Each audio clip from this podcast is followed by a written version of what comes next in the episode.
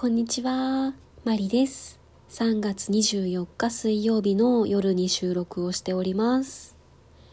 えー、今日は、うん、いろいろ忙しい晩ですね。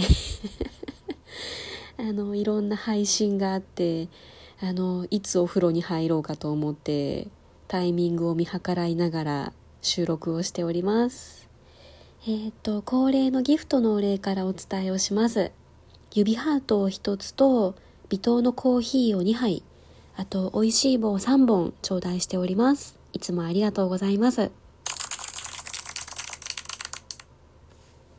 とあとふみこ組の方からメッセージをいただいています。えー私昨日のトークでですね生活用品のストックどうしてますかっていう話をしていましてでその買いだめする派か都度都度買う派かどっちですか？っていう質問をしてたんですけれども、えーそれに対するお返事をいただいています、えーある方はですねストックはしないなくなっても気にしないっていう 素晴らしい。すごいさっぱりした性格の方とかあとはえーしばらく買えなかったら困るものは一つストックをしておいてなくてもどうにかなるものはなくなったら買うっていう方もいらっしゃいました。あこれもわかるなであと3人目の方はですね、えーストックですけれども、えーあのお家の中でこのメッセージをくださった方が全部担当していますということで。で、えー結婚生活の中で一番ストックがないと困るものはお風呂の電球だそうです。えーっと切れてワオと思うのは真っ暗で入るお風呂でしたということで。いやーこれやばいですね。電球？え？電球ですよね。え？え？いやあの、えー私今のマンションに引っ越してきて何年かな、えー4年半ぐらい経つところなんですけれども、えー実は電球まだどこも切れたことがないんですよ。そうなんです。まあそのなんていうんですかね普通の電球ではなくて LED のその長持ちするタイプのやつがもともとついているとかそういうことかもしれないんですけれどもそんなわけで電球を買ったこと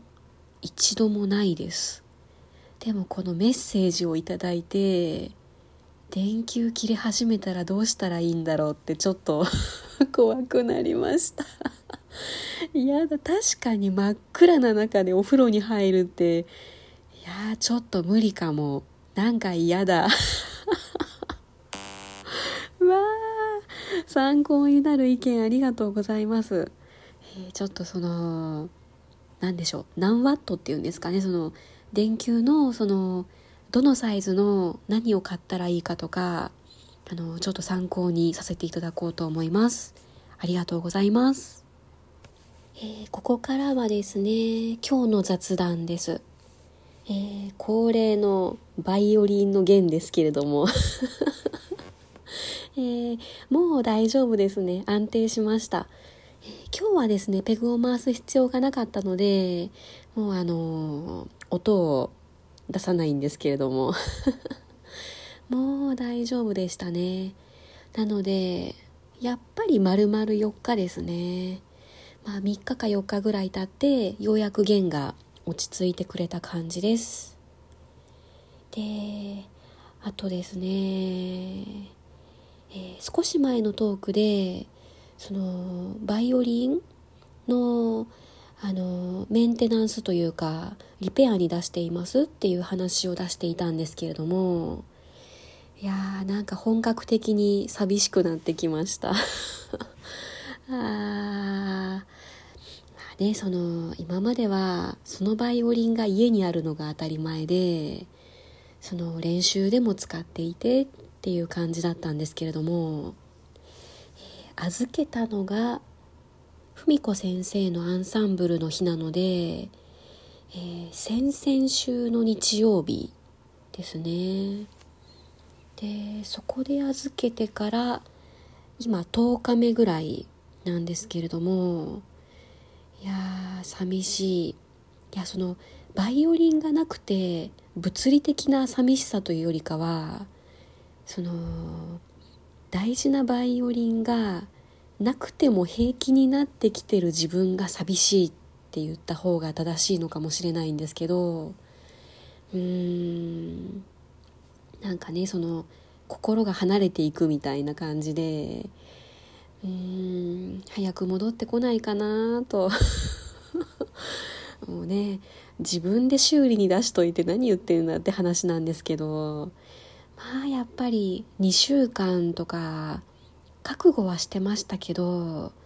でもちろん綺麗になって戻ってくることも期待してるんですけれどもいやーこの待っている時間が長くて長くて仕方がない。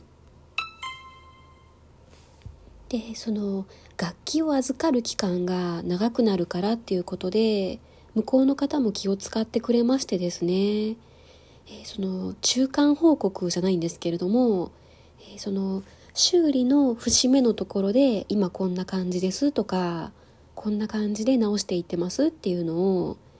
まあ写真とかをこうメールに添付する形で報告をしてくださることになってましてで先週の土曜日かな1回目の中間報告はもらったんですね。でその綺麗になってるなっていうのは確認したんですけれどもうーんそろそろ2回目の中間報告が来るはずなんですけどね、えー、前のトークの時も少し話をしていたかもしれないんですけれども、えー、最大で2週間が目安っていうことなので何て言うんですかねそのニスを塗る感じとかそのリペアの度合いをですねまあその最低限のところまでにして1週間ぐらいで早く手元に戻してもらうっていう選択肢ももちろんあったんですね。で最初にバイオリンを預ける時に「どうしますか?」って聞いてもらったんですけどもうその時の私はですねもう1週間も2週間も一緒だから直すんならやっぱりそのニスを乾かす期間もしっかり置いて丁寧に直してほしいなと思ってもう長い方でもいいのでお願いしますっていう感じで返事をしたんですけれどもいやーそのねこの 最大2週間っていうその預ける後半になってくるともうなんかこんなに寂しくて仕方がないなんてちょっとですね自分を侮ってました。はあ。うん、この待っている期間はすごく長く感じて寂しくなったりしてうん結構しんどいなと思ってるんですけれども綺麗になった相棒が早く戻ってくることを信じてあ リペアの方の技術も信じてあー。待つしかないんですけど待つのつらいな。えー、でそのバイオリンが戻ってくるのを待つ間ですね。私がその気を紛らわせるためにしていることがですねバイオリンについての本を読んでみていますえっと、今まではですねそのバイオリン絡みで本を買うってなると、まあ、その教本を買うとかあとは楽譜を買うとか、まあ、そんな感じだったんですけれどもその初めてバイオリンの読み物というかあのバイオリンについての本を買ってみました。って言ってもあのもともと2ヶ月前ぐらいに買っていたのをですねようやく思い出して読み始めています。えっとその本はですねえっと篠崎さん篠崎文則さんが出している「絶対上手くなるバイオリン100のコツっていう本です。これ持ってる方いらっしゃるんじゃないかなと思うんですけどね、えー、篠崎さんといえばあの言わずと知れた N 響のコンサートマスターですよねでまあその方があの初心者の人が読んでも面白いしそのバイオリンを習い始めたてとかある程度スキルがある方でも読める